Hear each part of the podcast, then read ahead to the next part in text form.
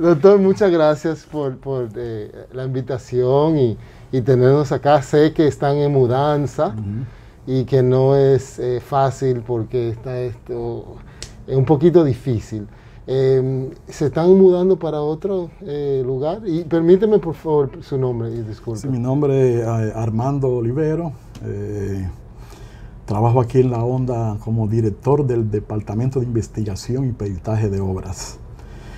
Entonces es prácticamente un departamento nuevo, reciente, creado aquí por decisión del director general, doctor Trajano Santana. Esto ha sido creado en su gestión, como otro departamento también que han sido creados, que antes no existían. Y creo y, que es uno de los primeros en América Latina y el Caribe. Excelente. Y para los que no saben, ¿qué significa su puesto para esta institución? Bueno, este puesto viene por eh, mandato de la misma ley de derecho de autor 6500 y su reglamento. Es decir, en donde dice en unos de sus artículos, dice que las funciones de la onda, entre ellas, eh, deberá emitir informes técnicos y periciales eh, ante la fiscalía o a petición de parte inclusive también de oficio. Entonces le da esa facultad la ley a esta institución, pero ¿qué pasa? Que el emitir un informe técnico o hacer un peritaje, eso está totalmente regulado por el Código Procesal Penal. Es decir, que ahí inclusive especifica quiénes están aptos y capacitados para emitir informe técnico. Es decir, que debería ser, por ejemplo, un erudito en la materia, una persona que conozca, ya como estamos en el ámbito musical, que sea músico o una persona reconocida en ese ámbito laboral. Eh, qué bien, qué bien. Y, dijo que es recién. ¿Qué, tiempo tiene ya este departamento? Bueno, fue creado en el año 2018. Ok. ¿Y el ministro tiene ya en su, en su ¿Laboras acá en la institución qué tiempo? Sí, bueno, eh, estamos desde el 2017, a fines del 2016, creo que diciembre más o menos, a fines del 2016, pero ya eh, los trabajos ya activos se iniciaron ya en el 2017, pero la la administración de doctor Trajano Santana fue a fines ya, su ocupación acá fue a fines del 2016. Ok, entonces yo tengo entendido que hay un departamento legal que, tomas, eh, que toma eh, eh, como intermediario para resolver cualquier o solucionar cualquier problema y que ya el recurso del tribunal es al final y el último proceso y ahí es donde usted entra, ¿no? Bueno, respeto a lo que son los informe técnico, porque este departamento, aparte de emitir informe técnico, también es de investigación. Es decir, la parte afectada tiene las diferentes vías de actuar, eh, de quejarse, de eh, exigir su derecho. Podría ser en lo administrativo, eh, en lo judicial, que ahí entra lo penal o civil, pero generalmente esta institución entra en el ámbito ya de, lo administrativo. Entonces, si va por vía administrativa, ya como eh, lo puede hacer de manera particular, venir acá o solicitar un informe técnico, un peritaje sobre eh, si él cree que ha sido, han sido violados su derecho de autor. Él viene acá a buscar la prueba que, prácticamente eh, avalen esa suposición que él, que, él, que él sostiene, porque se queda en su posición hasta que un juez no determine ya la realidad del hecho. Entonces viene acá a poder a la onda ya en el ámbito administrativo a petición de parte. Ahora, si se va entonces a lo eh, judicial, se va entonces a la fiscalía, entonces la fiscalía nos apodera a nosotros y entonces nosotros actuamos ya como referente, como ente ya eh, orientador como ente ya eh, que con la cierta eh, preparación suficiente para decirle si hay plagio o no, porque esa, esa emisión desde acá, esa confirmación de si se le violan los, derechos o no, como le dije, debe estar eh, emitido por una persona experta en la materia, es decir, tiene que ser un músico. Entonces la música es así, la música es un cuerpo. Es decir, una obra musical se convierte en un cuerpo de delito, en donde el experto tiene que saber cómo está conformado ese cuerpo. O sea, que usted tiene su, su, su parte musical. Claro, claro. Em, cuando ustedes entran en la parte de solucionar cualquier eh, situación, especialmente cuando llega a parte de tribunal, ustedes como departamento de peritaje dentro de la institución representan ambas partes, los creyentes y también las personas que, que se le están defendiendo. Sí, porque generalmente eh, quien eh, inicia la demanda generalmente es el interesado para que le hagan un peritaje, para él tener eh, prueba contundente para accionar en justicia. Usted sabe bien que para uno accionar en justicia tiene que tener prueba para acusar al otro. Y entonces este, esta institución eh, sirve de auxilio a las partes y a la Fiscalía, al Ministerio Público, sirve de auxilio técnico para determinar si hay violación o no al derecho de autor. Y el plagio es penal. Claro que es penal, claro, claro. Em, ya Porque el, el plagio viene siendo como... eh, un robo. Sí, el robo. Lo que pasa es que se dice robo ya en, en el derecho ya sobre asuntos ya, como decimos, esto es prácticamente derecho intelectual. Ya eh, eh, en otro ámbito del derecho, el robo ya es, es sobre cosas palpables, cosas tangibles. Entonces, sobre lo intangible, propiedad intelectual, entra lo que es el plagio. Pero es, lo mismo, es robo. Es decir, en derecho intelectual, eh, plagio es lo mismo que robo. Doctor, em, ¿existe la ley de derecho de autor de los Estados Unidos y acá la ley, eh, eh, como sabemos, de 65 eh, guion 00? 6500. Em, es, hay una inquietud. ¿Es igual registrar una obra en Dominicana que registrarla en Estados Unidos? O sea, ¿están protegidos en, en los dos países? Porque entiendo que hay un, pacto, un acuerdo, un tratado. Sí, claro que sí, lo mismo. Eh, Sí, inclusive, eh, tú sabes bien que para usted tener protección de su derecho como autor de una obra artística, científica o literaria, es decir, esa titularidad, esa paternidad que te da a ti sobre esa obra, nace en el momento mismo de la creación. Es decir, que no amerita formalidad, pero lo que pasa, la gran ventaja que tiene de usted registrar sus obras es que si usted las registra, quien se opone a, a- a ese registro, a- aludiendo o, o- o denunciando que esa obra es de él, quien tiene que demostrar que es de él es, Es aquel. él, es él. Quien registró no tiene que demostrar nada, esa es la ventaja. Yo vengo y registro mi obra y si usted dice que es suya, quien tiene que demostrar que es suya es usted. Que hubiera un peso económico en. Claro, eso. claro, claro. Em, eh, cuando usted dijo ahora... Por eso, por eso yo les recomiendo a la juventud, a todos les recomiendo que registren sus obras. Sí, Es decir, que no dejen eso a... Tiene esa ventaja, Que en el momento yo no, que yo eh, eh, soy creador de esa obra y, y- y ahí el CD lo dice, que, que soy yo. No, eh, para evitarse dolor de cabeza, registre su obra. bien. Que ya eso le da a usted ya una prueba ya de que usted por lo menos, desde su parte, usted es el autor de eso. Ahora, quien alega que no es suyo, tiene que demostrarlo entonces. la- Exacto. sí, tiene que demostrarlo. Eh, entonces, aquí existe igual como allá que, que un, un derecho de autor se otorga cuando va de forma intangible a tangible.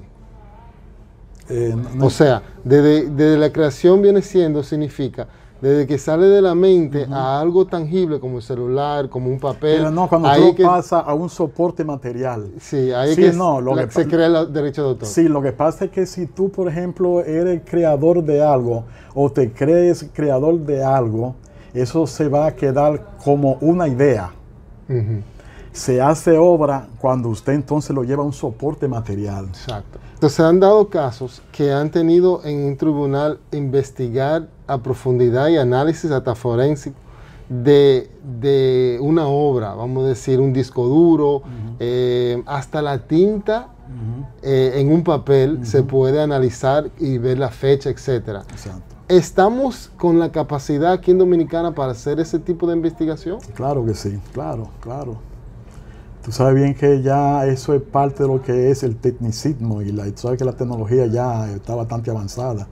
Y en esto lo más importante, lo más importante, lo vital, es el, el, el ente humano, el conocedor de la materia. Es decir, por ejemplo, en este asunto de plagio hay que ser un músico cabal, un músico prácticamente académico. Es decir, que conozca la partitura. Por ejemplo, yo en mi caso, tú vienes aquí con una obra musical y solamente con yo, tú, sin escucharla, usted me enseña la partitura, yo hago la comparación y yo puedo determinar si hay plagio o no ya, sin tener que escucharla siquiera. Muy bien. Doctor, cuando eh, un joven eh, o una persona eh, registra una obra, eh, mi entender es que puede tomar la decisión de registrar las líricas, o sea, las letras, y también, como usted mencionó, la parte melódica o instrumental, que es a través de una partitura. Exacto. Em, ¿Es obligatorio hacer las dos cosas? Eh, ¿O se puede hacer una o la otra parte? ¿Se recomienda hacer las dos? Bueno, déjame explicarte sobre eso, que ahí hay una gran, una gran problemática existencial en República Dominicana al respecto al registro de obras musicales. Por ejemplo, usted prepara letras, eh, esa letra que usted hace a lo mejor no todavía no tiene melodía, y es para un día entregársela a un músico para que le, la, la haga una canción. Entonces, usted preparó la letra, vino aquí y registró. Usted se va con la mente pensando que esa es una obra musical. Y déjame decirte que no. Si usted no trajo la partitura, por lo menos grabada, eh, o la misma partitura ya escrita, que es el soporte material. ¿Se puede, ¿Se puede registrar las, cualquiera de los dos? ¿Se puede registrar el, el audio y también o, la partitura? o la partitura, pero yo recomiendo que sea con partitura. Tú sabes bien que el audio, en lo- eh, si es, por ejemplo, memoria o lo que sea, eh, eh, está sujeto a que pase cualquier cosa y, y- Tiene razón. pero la partitura se queda escrito para siempre, ahí no hay problema, tú ves. Entonces yo recomiendo que sea a través de partitura, pero que lo mismo, es decir, lo importante es que se asiente aquí de que usted es el creador de esa melodía y la letra. ¿Sabe por qué? Porque aparte de todo, una obra musical es una obra con letra, es decir, una eh, obra musical con letra o sin letra. Es decir, por ejemplo, tú preparas una canción instrumental y le vas a traer la partitura o la grabación de esa obra y la registra, no hay problema. Porque usted hizo una obra sin letra, porque estamos hablando de obra musical. Ahora, si usted viene y registra solamente las letras, usted no está registrando una obra musical, Mm. está registrando una obra literaria Mm. que ahí yo le, le- también le hago una exhortación a todos los eh, muchachos de, de- de- Muy buen punto. a eso, todos los muchachos hoy que yo eh, me, eh, me he dado cuenta Ellos se van tranquilos registrando Sí, la letra. No, no, y se van pensando que registraron una canción. Sí. Y eso entonces aquí pasa a otro renglón que no es música. Porque usted eso no tiene Mm, mm. música.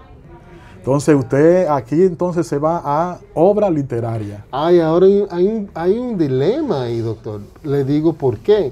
Porque en la mayoría de los casos, los jóvenes autores sen- sencillamente son autor, o sea, de la letra. Exacto. No son los compositores No, no. de la parte instrumental. Ya eso viene cayendo bajo la sombra de lo que es el productor musical. Exacto. Entonces, ¿cómo él o sea, eso está, eso está eh, bien interesante. ¿Cómo, entonces, tendría que el productor venir a registrarlo si es, porque viene siendo el, autor de, la obra. Pero ya, eh, si es el joven que, que- que hizo eh, o quiere registrarlo bajo su nombre, su propiedad, porque vamos a decir que le pagó al productor para que lo haga, pero ya no está bajo su nombre. ¿Qué, qué- qué usted recomienda ahí? Por ejemplo, ya ahí entra lo que es, eh, eh, por ejemplo, creación de una obra en colaboración. Y sin colaboración es, por ejemplo, cuando usted hace una obra musical y donde otro entra como coautor. Por ejemplo, usted hace la letra y otro entonces le hizo la música. Entonces, como es una obra musical que usted va a registrar, entonces, y usted no, no le puso música, pues eh, si es obra musical, Entonces tienen que, de- por lo menos aquí en ese lado, por ejemplo, lo que pasó con el himno nacional. Por ejemplo, tenemos el himno nacional, por ejemplo, a José Reyes, que hizo la, la melodía, es el compositor, porque quien hace la melodía, quien hace la música, ese es el compositor. El que hace la letra no es compositor, Es el autor. es el autor. Entonces, ¿qué pasa? Eso pasa con esto mismo. En el pragmatismo hoy en día, por ejemplo, usted viene y usted no hizo eh, eh, la música y trajo la letra sola, eh, se va a registrar así como le dije, reiterando eso. Eh, eh, La letra, eh, entonces, ¿qué es una letra? Una obra literaria. Entonces, sencillamente. existe el caso de un acuerdo por contratación donde el productor o el autor cede el derecho al otro. ¿Ok? O sea, una contratación, un acuerdo legal. Eh, eso existe mucho en la parte del fonograma, del sonido, pero la parte de, de la composición y la letra no se ve tanto. Pero aquí me imagino se respeta eso igual. Sí, se respeta, ¿no? Porque eso está regulado por, por ley, inclusive por tratados internacionales. Por ejemplo, ahí está el convenio de Berna, el convenio de Roma, que aparte de nuestra ley son tratados que están por encima de nuestras leyes adjetivas inclusive. Pero como es realmente así como, como tú lo dices, por ejemplo, cuando hablamos de derecho de autor estamos hablando de dos, se generan dos tipos de derechos ya. Ahí entra lo que es el derecho moral y el derecho patrimonial. Es decir, el derecho moral es inalienable, es intransferible. Es decir, cuando usted hace una obra, eh, su paternidad, es decir, eh, su crédito como autor de esa obra es intransferible. No se puede transferir a nadie. Y si, y si le hacen eso, están violando sus derechos fundamentales, inclusive constitucionales. Entonces, ¿qué pasa? Que si, por ejemplo, eh, tú cedes el derecho de explotación, eso se hace mediante una licencia, una cesión de derecho, que eso sí se ceden esos derechos. Derecho patrimonial es donde, se, donde ya se va a generar la explotación de eso, eh, que si yo en- eh, soy el productor, usted me firma entonces, como tú dices, un contrato donde yo le cedo ese derecho de explotación de esa obra. Usted que de- de- de- se apodera de todo lo que es la explotación y los beneficios económicos y usted entonces reparte según lo patado. Exacto. Entonces, ¿qué pasa? Cuando usted toma esa obra y la explota, usted como eh, adquiriente de los derechos patrimoniales, lo que no puede es violar sus derechos morales. Si usted no pone y coloca ahí los créditos de que fulano de tal es autor, entonces ahí si tú estás entonces violándole el derecho y eso es penal. Ahí tengo una confusión y, y- y contradice a mucho de, la, de, de- de lo que se maneja en los Estados Unidos. Hay un término que se llama ghost writing, Sí. eh, que hay muchos que eh, contratan a escritores para que escriban libros, artículos, blogs, canciones, donde le hacen ese, ese, ese contrato para que ni figure el nombre de esa persona. Y eso es un estándar en los Estados Unidos. Eso no, entonces, no transcurre aquí. No, no, claro, es, inclusive eh, la misma ley también contempla eso que tú dices. Por ejemplo, eh, por ejemplo, eso es cuando a ti te, ¿cómo se llama la palabra? Eh, por encargo. Por encargo, exacto. Entonces, por ejemplo, yo necesito, por ejemplo, una canción, yo no, no, no compongo, pero necesito preparar algo eh, sobre una utilidad o algo que yo quiera. eh, ¿qué, qué- podría hacer? Por ejemplo, vamos a suponer, yo tengo una obra de teatro. Entonces yo te digo a ti, mira, yo necesito, quiero hacer esto eh, y necesito que tú me hagas un tema, pero que el tema haga más o menos, de- de- de- lo condiciona, usted le pide las condiciones. Entonces usted como eh, trabajador, como compositor, eh, usted puede, eh, en- ya eh, por encargo, Por encargo. prepararle. Ahora, esa, eso por encargo, usted le está cediendo los derechos, Total. no, no, no, derecho patrimonial. Ujú. ¿Por qué? Porque usted como Sí. autor, él tiene que respetar, porque es que, como dice, el derecho moral es intransferible, eso es innegociable.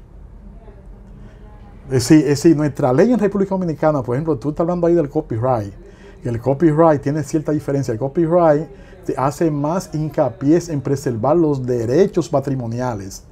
El copyright eh, ignora mucho el derecho moral de, oh, los interesante. Entonces, la, la, gran diferencia que hay entre el copyright y el derecho de autor, especialmente en Latinoamérica, porque el copyright es anglosajón, ellos hacen más hincapié en los derechos patrimoniales y le dan más importancia a eso. Ahí es donde está la, la, la, diferencia. Entonces, el derecho de nosotros eh, le da una importancia igual al derecho moral y al derecho patrimonial. Ahí es que está la gran diferencia con el copyright.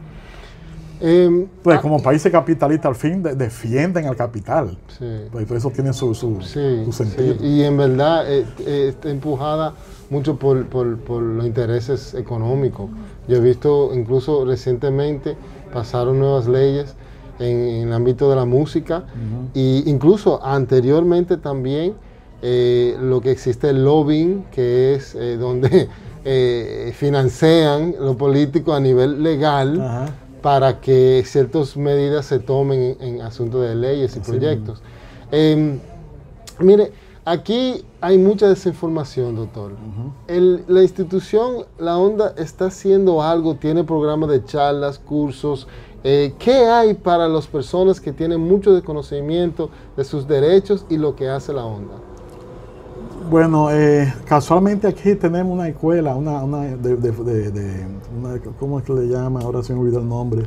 Una escuela de formación de derecho de autor, decía aquí en, la institución, que fue creada también más o menos alrededor del 2018. Pero es algo formal, como no, parte formal, de No, no, no, formal. Es algo formal que usted como interesado, usted puede solicitar, por ejemplo, una charla, una conferencia. Yo mismo he dado conferencias que me han solicitado pues yo soy parte, ya como eh, conferencista, parte de esa, de esa, de que es prácticamente una, instancia administrativa de aquí de la onda. Y yo soy parte de eso. Permíteme un paréntesis ahí, porque anteriormente usted mencionó de, que lo contratan para, investigación, de peritaje.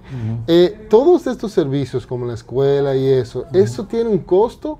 ¿O eso lo aporta la institución? Lo aporta la institución. No, eso está bien. Ahora, respeto a lo que es eh, el plagio, como el tribunal y eso. Técnico, eso tiene ya un precio, tú ves. Ok.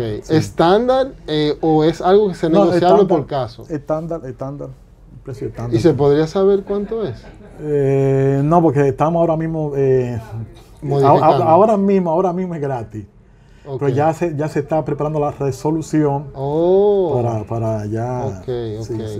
Em, ¿Cómo usted ve eh, la situación del mercado negro en base a la música aquí en, los, en, las calles? Eh, que se, todavía se está viendo muchos CDs, etcétera.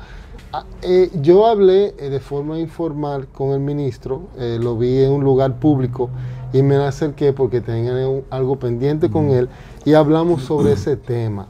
Actualmente, lo que tengo entendido, eh, no se está ejerciendo mucho lo que es el operativo, pero me imagino que ya está en eso en, proyecto. Pero em, aquí, en el departamento legal, em, veo que hay una formalidad para, para poder hacerlo legal, eh, pero lo encuentro bien difícil.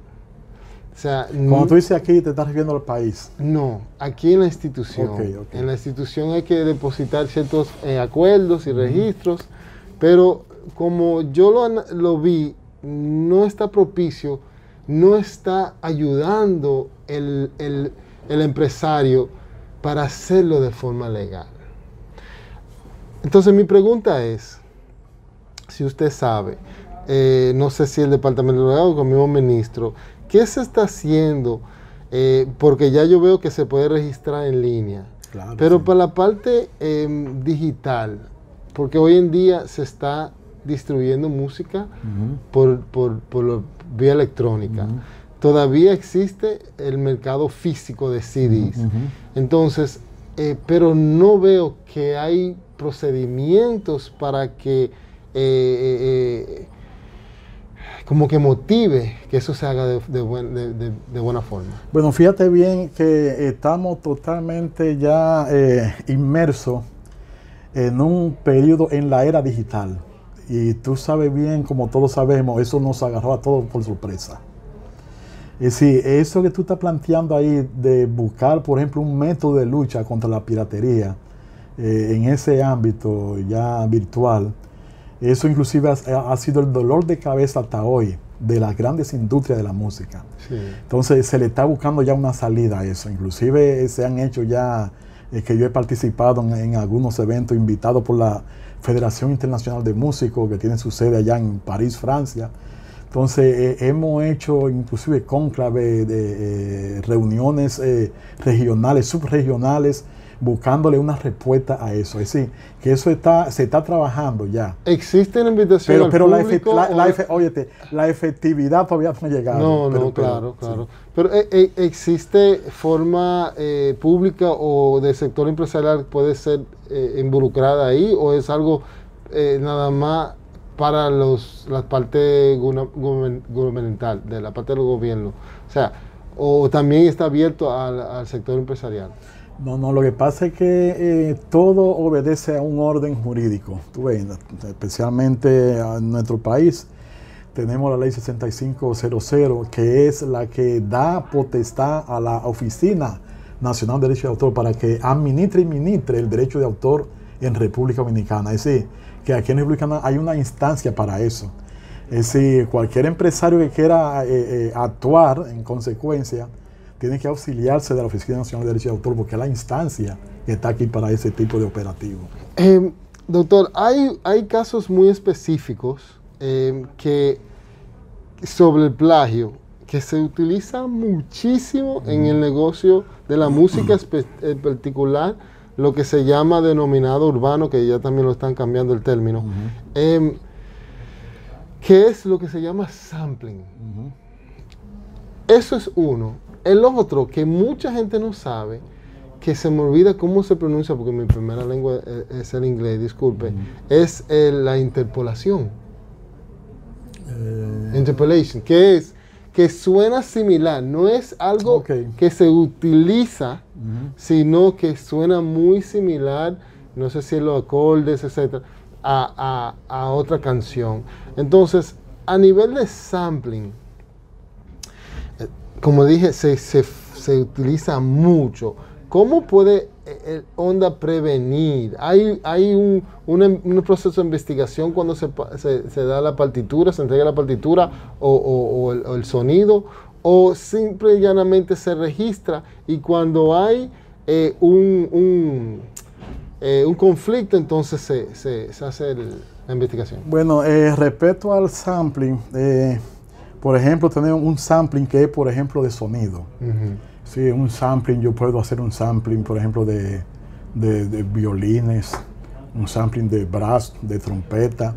Es decir, ese sampling es para usted utilizarlo para eh, eh, grabar eh, de manera eh, virtual, computadora, es decir, grabar, eh, por ejemplo, ideas musicales. Ujú. Es decir, ese sampling te da a ti la facultad de tú eh, de desarrollar tus ideas y escucharlas.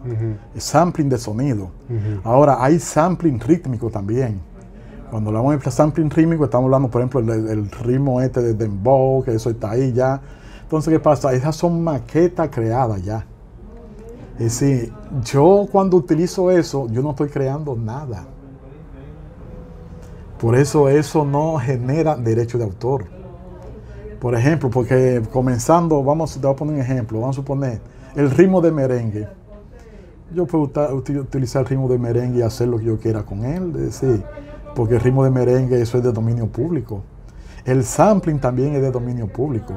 Cuando hablamos de sampling, ritmo, el, el ritmo, es decir, inclusive yo he visto casos inclusive que hay personas que han acudido inclusive aquí mismo a consulta conmigo, que me han dicho, mira, yo utilicé e- esto, e- e- esto eh, como de acompañamiento. Es decir, yo hago mi letra y le pongo un sampling debajo que me suena igual. Entonces cuando tú investigas, tú dices, no, pero eso no es tuyo tampoco. Es decir, lo que es tuyo es, por- es lo que está encima, lo que tú estás cantando o lo que está diciendo encima de ese sampling. Porque el sampling es de dominio público.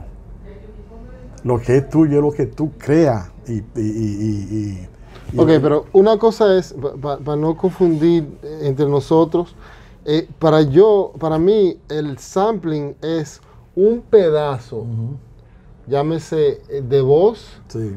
o de instrumentación digital o, o orgánico, eh, análogo, de otro fonograma, otro máster. Ah, no, ya no, eso no es sampling yo. Ah, No. ok, porque los ritmos, por ejemplo, de dembow, de Sí, reggaetón, no, no, no, pues ya- lleva un patrón, ya lo que- merengue, bachata. Lo que tú me estás diciendo ahí ya no es sampling, porque por ejemplo... Eso es lo que yo ahí- llamo ahí- sampling. Ahí está interveni- interviniendo ya una a- adicción, por ejemplo, de tu voz.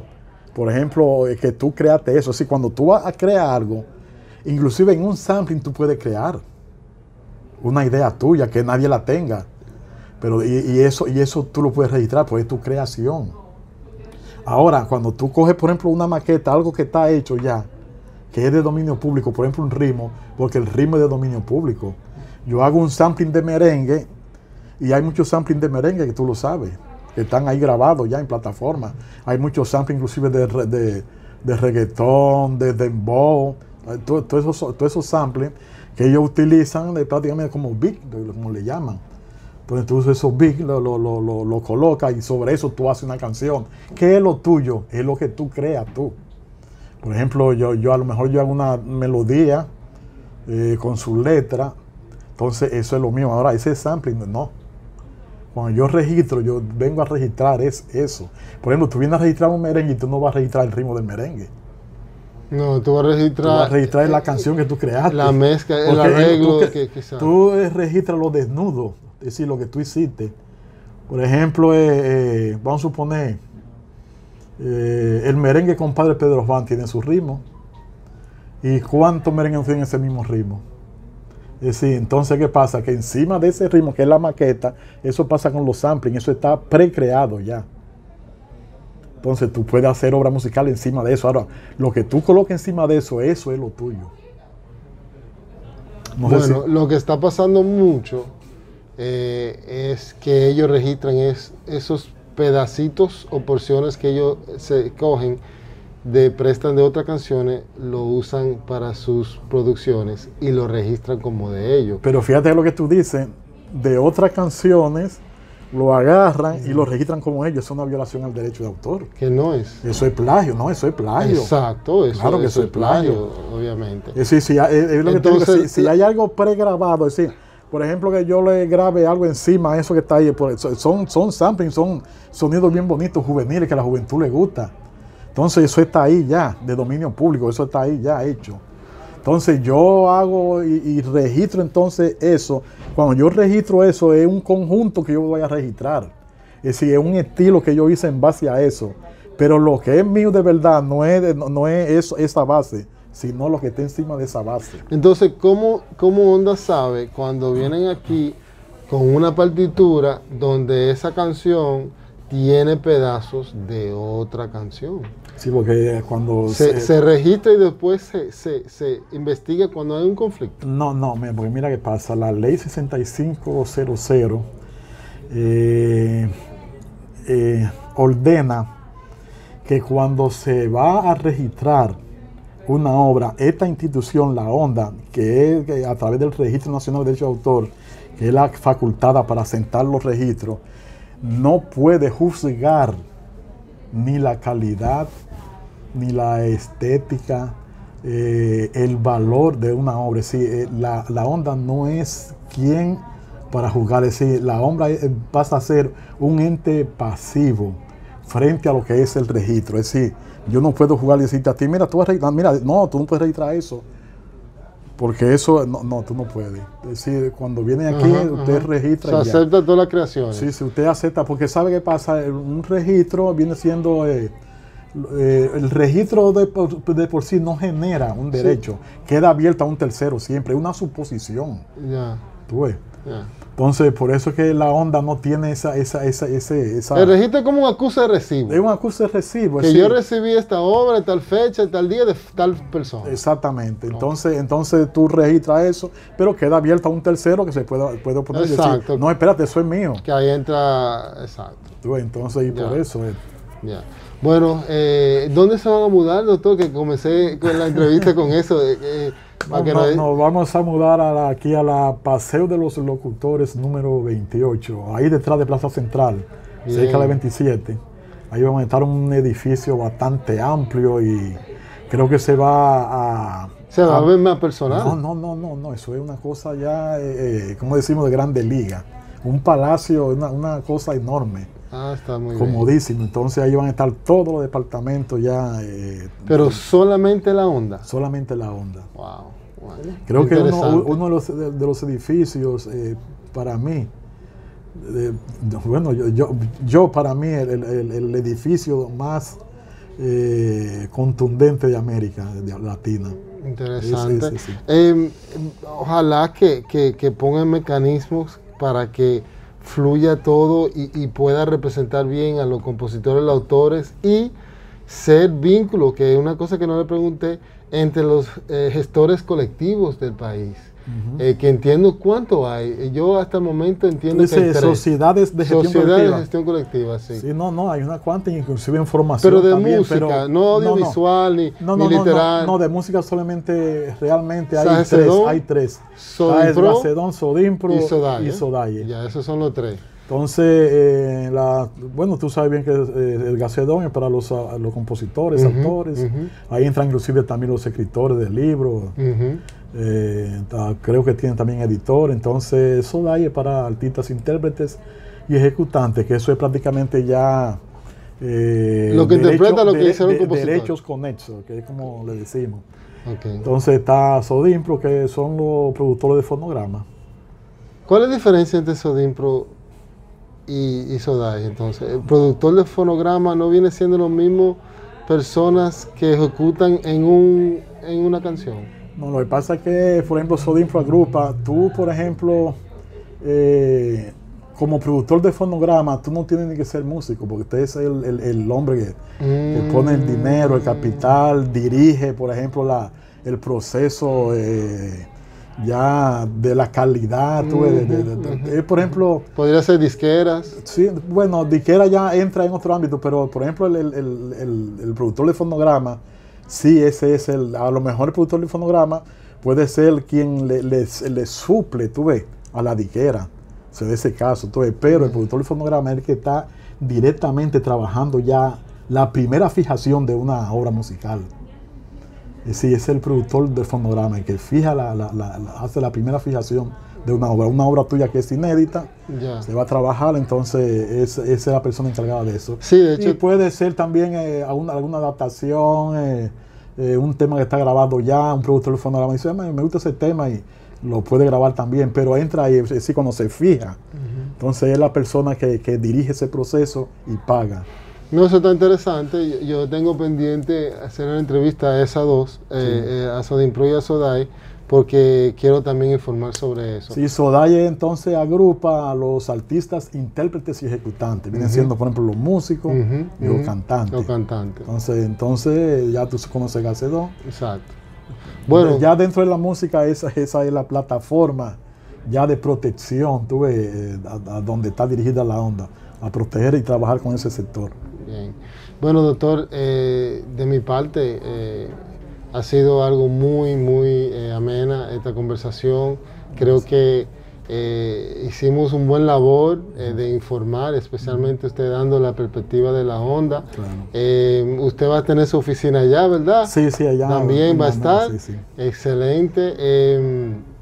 Y nada, muchísimas gracias, por- Gracias por, extender esta invitación y sacar el tiempo. No, y le doy la, la gracia a ustedes que están preocupados porque el derecho de autor se propague, tú ves, ya como algo totalmente real en República Dominicana, de que realmente se está trabajando para organ- ordenar y proteger lo que son los trabajadores de la música, de la industria musical en República Dominicana.